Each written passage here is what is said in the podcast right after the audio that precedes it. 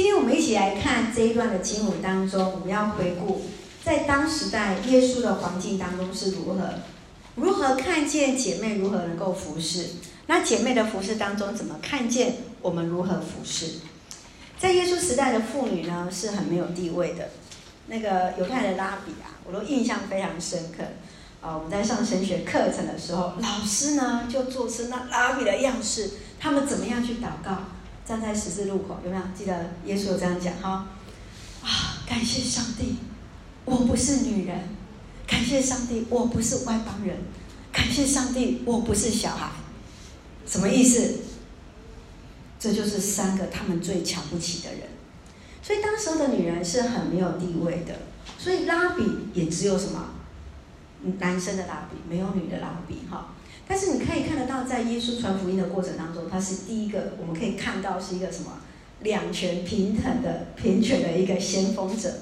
他收了很多他的学生，不仅仅是只有名单内的十二个男的门徒。你会发现哦，十二个门徒到最后到十字架下面的时候，只剩一个男的门徒是谁？约翰，谁说的？举手。只剩小约翰，真的只有剩下小约翰，其他男的门徒在哪里？不知道，不知道。但是圣经上面在十字架下面写到的女性的名字，比男性的名字怎么样？还要来得多。有没有注意到？我们刚刚念的经文当中，你至少就已经数到三个姐妹的名字了。所以其实这些姐妹在她身边的服侍当中，我们可以看到。所以牧师今天用很简短的，第一个供给所需，第二跟随到底，第三见证复活，一起把它背起来。来，第一个供给所需，第二跟随到底，第三见证复活，很好，赖长老已经背起来了。好，你看他第一个已经背起来了，好，很好。所以其实我们看见他耶稣怎么样去供应，看到这些姐妹怎么样做供应所需呢？其实，在耶稣他一开始他就非常接纳这些姐妹。来成为他们的朋友，而这些姐妹也成为耶稣的好朋友。所以，其实我们看到在路加福音第八章可以记载当中，他可以看得到，除了十二个门徒之外，还有好多被提出来的名字的人。光第八章一到三节就讲出来好几位，包括曾经被鬼附身的、被疾病所累的，还有耶稣治好的几个妇人，还有被七个鬼附身，耶稣来医治他，把他赶出鬼的谁？摩大拉的玛利亚，还有西利家的家宰古萨的妻子呀约亚拿，还有谁？苏萨拿，还有好些妇女。经文路加福音还特别记载，都是用自己的财物来供给耶稣和门徒。耶稣传道几年的时间？三年。三年，一大票的大男人，几个大男人？十三个。你想想看，每天光吃、睡、所费不知啊，有没有？所以有没有一次煮十三个大男人吃饭过？没有，牧师有煮过。然后一个礼拜煮一次而已。你想想看这些姐妹们，她们怎么样服侍耶稣？三年的时间呢？三年的时间。所以其实，在服侍这个字，它其实，在 Deacon 当中，在希腊文原文是是在桌边服务。在桌边服务，服侍原来是从桌边服务来的，是在服侍人，特别在供应的是什么？人的一个餐食上。所以你会看到，在使徒行传第一章的时候，第二章的时候，开始在初代教会的时候，也是什么？供应人们的什么需要？什么的需要？餐食的需要。那一开始有冲突的地方，也是在于什么？餐食的需要。就是一些外邦人跟希腊人，还有一些犹太人，或者是所谓的呃犹太裔的呃犹太裔的这些从外地回来的这些外族的人，啊、这些也是在初代教会所产生的冲突，也是在所谓的饮食上面的一些服饰。所以你要注意到一件事情是，这几位姐妹不仅仅供应餐食，还有帮助他们。很可能你想想看，这十。是三个大男人衣服要不要人洗啊？可能也需要人洗哈。哇，这实在是以前没有洗衣机耶，丢下去就好了哈。所以牧师都很不喜欢买那个要手洗的衣服，因为不能丢洗衣机。好，所以其实在这个过程当中，我们看到这个服侍事实上是不容易的一件事情。第二个，跟随到底。耶稣在陪伴他们的过程，但是我们会看到这一群姐妹是跟随到最后的，就像我们今天所读的这一段的经文，走到十字架最后的，谁跟随到最后？这几位姐妹，这几位的姐妹。所以我们可以看到说，跟到耶稣最后的，在钉十字架之下的，几乎都是只有什么？只有姐妹，只有姐妹。我们来看这段经文，十五章四十节到四十一节，我们一起来念。来，请。还有些妇人从远处观看，其中有抹大拉的玛利亚，又有小雅各和约瑟的母亲玛利亚，以及撒罗米。耶稣在加利利的时候，他们就跟随他，服侍他。还有其他好些妇女是跟耶稣一起来耶路撒冷的。所以这一群的姐妹是只有住在耶路撒冷的姐妹吗？是吗？不是。你从四十一节可以看到什么？是从加利利的时候就跟随耶稣的人，在北边的加利利一直跟随到耶稣到了耶路撒冷。这并不是一件容易的事情，这并不是一件容易的事情。这不仅仅是不容易，更不是一件理所当然的事情。我们知道，呃，在当时在罗马兵丁的时候，他们可能会去抓。其实钉在十字架上，他就是一个政治犯。耶稣最后被钉、被判，比较多是因为他们喊他是什么？他说他是谁？他是犹太人王，他是一个政治犯。十字架的刑罚更不是犹太的律法，是什么？是罗马法，是最残酷的刑罚。钉在十字架下上面，快则一天，慢则两个礼拜以上。挂在上面，他就是不吃不喝就把你挂在上面，这是极酷的一个残残残残暴的一个刑罚。所以呢，当如果是围在十字架下面的。那些很可能就是被钉在十字架上那一个罪犯的什么党羽，所以兵丁就会去抓在十字架下面那一群人。这也也就是为什么那些门徒都跑掉了，因为他们也怕怎么样被抓走。所以门徒逃跑，我们可以看得到是理所当然的，也是什么，也是正常的。那这就更显出。姐妹的怎么样？不容易。这些姐妹对耶稣的情感，对耶稣的感恩，已经超越过死亡的危险。这是他们极大的勇气啊！所以我们也看到小约翰其实也真的是很不容易。小约翰真的是很不容易的一件事情。过去耶稣如何爱他们、医治他们，让他们生命有新的看见。救他们脱离那魔鬼的捆绑，又从他们呃的生命当中看见自我的一个价值，成为有一个尊严的女性，使他们身心灵得到一致。今天我们在看这一些，好像很平铺直述，因为对我们来讲是理所当然的。可是你可以想象一件事情，就是在两千多年前，再拉近一点，在一百年前的台湾，有没有这样子？也是很少啊，像教会的学校，不管是长荣或是淡江，他们第一个条件就是女生不能绑脚，才能够入学。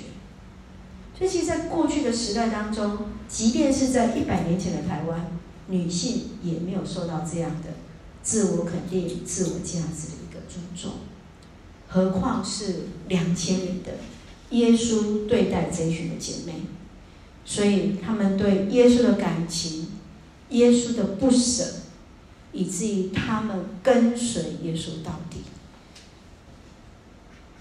跟随到底之外，他们最后来见证复活。第一个看见耶稣复活的是谁？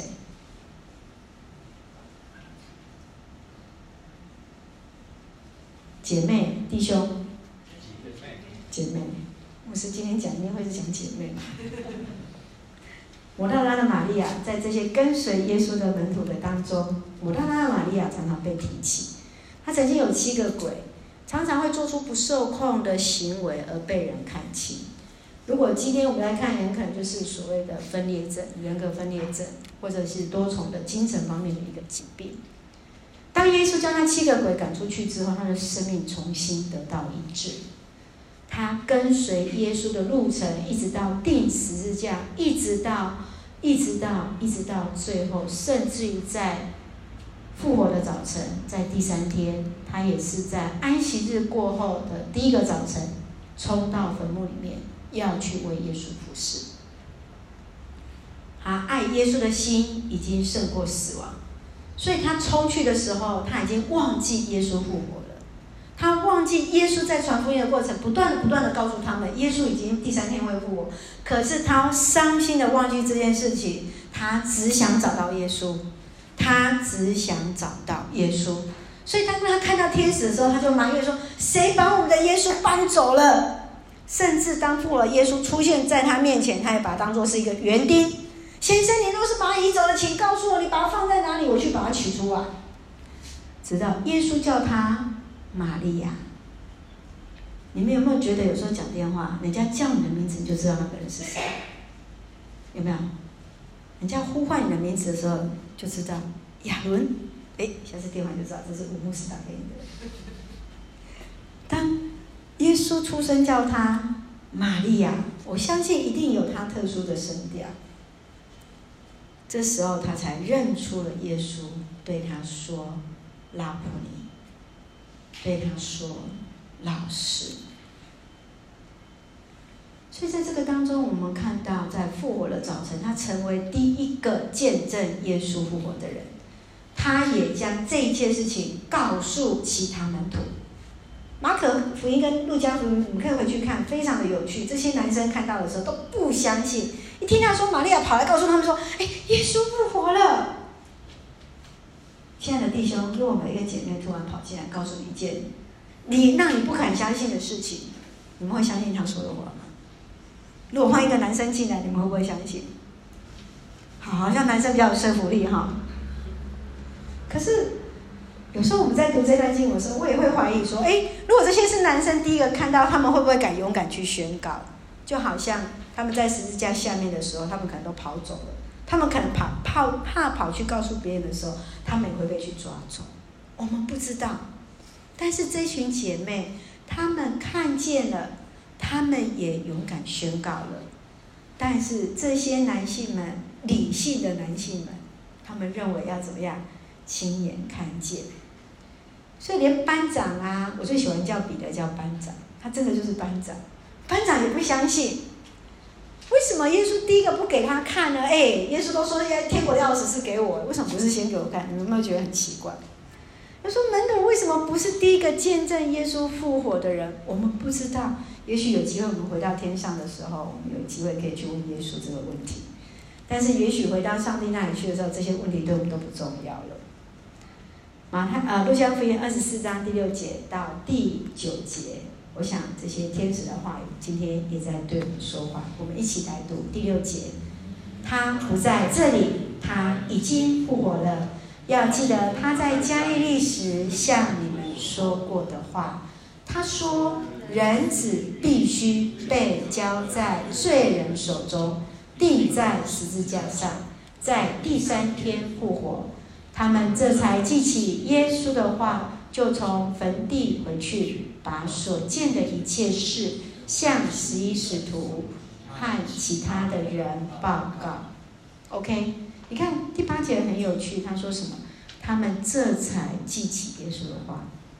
通常我们在紧急事情发生的时候，会常常把之前人家说的话，有时候都怎么样？忘记。真的，他就把这些事情告诉了。十一使徒，哎，怎么少一个了？谁不见了？犹大不见了。对，他跑去了，告诉他们，要记得他在加利利向你们说过的话：人子必须被交在罪人的手中，钉在十字架上，第三天复活了。天使在提醒我们，在提醒这些姐妹，耶稣已经复活了。要记得他在加利利曾经对你们说的话。耶稣的福音不仅仅对男性，也对女性。他要他们将耶稣的话放在心里。天使说要记起他在加利利对你们所说的话。他们放在心，身体力行，他们更是勇敢的见证者。我不知道这群姐妹何来的勇气，不怕这些兵丁继续在抓耶稣的这些的党羽，勇敢的见证。这些弟兄们怎么样去看见这些姐妹的勇气呢？所以，当我们看见在十五章四十一节告诉我们说，耶稣在加利的时候，他们就跟随他，服侍他，还有好些妇人是跟耶稣来服侍，来到耶路撒冷的。这些姐妹当中，用他们的能力来陪伴耶稣，来供应耶稣。我想，在信仰的历史的当中，若没有这一群姐妹的付出，耶稣和门徒传福音一定更加辛苦。上帝来纪念，就像我们以前神学院的时候，老师曾经提醒我们这些弟兄的同工们，牧会的时候，姐妹很重要。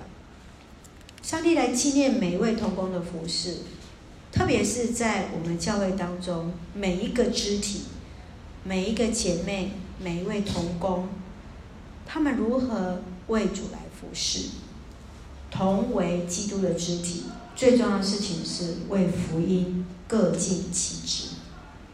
所以，亲爱的弟兄姐妹，在今天的我们，你会如何与耶稣同行？这些姐妹，她们如何服侍主？她们如何尽其所能的来服侍主？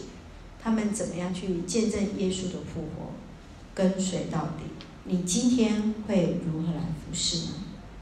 在我们华语班的第一个礼拜的开始的时候，愿上帝来恩待赐我们，每一个人都是与主同行的人，每一个人都是为主服侍的人。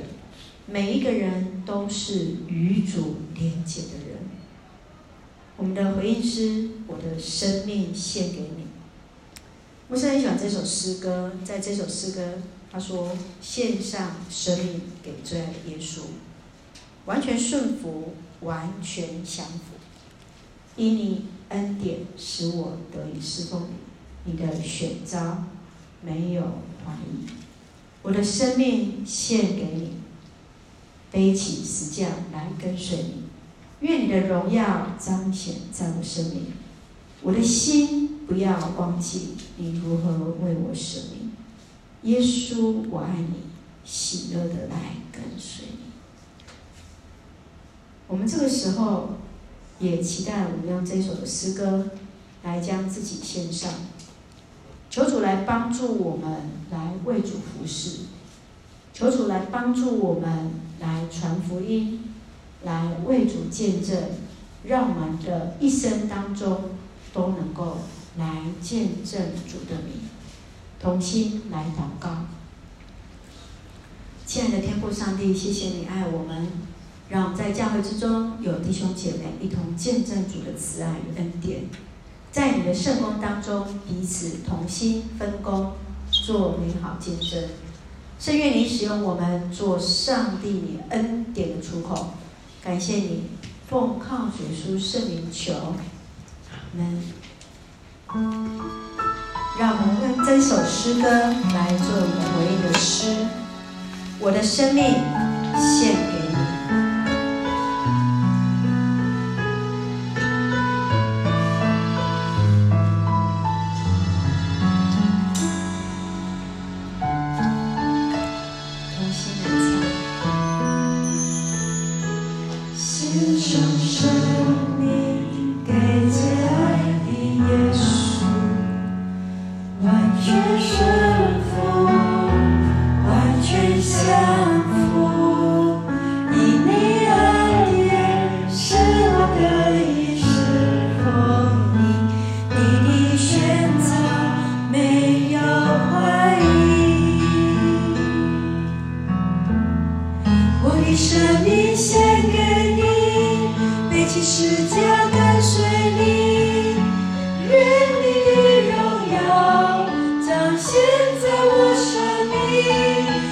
幸福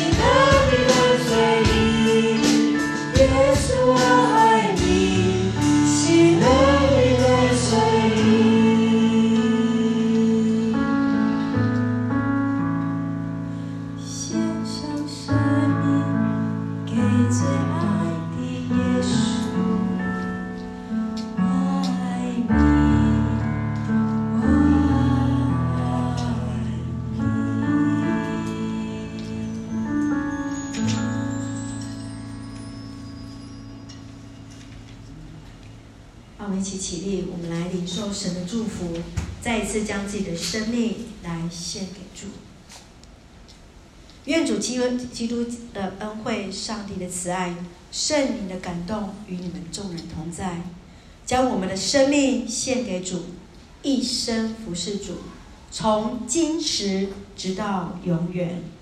阿门。赐福于你。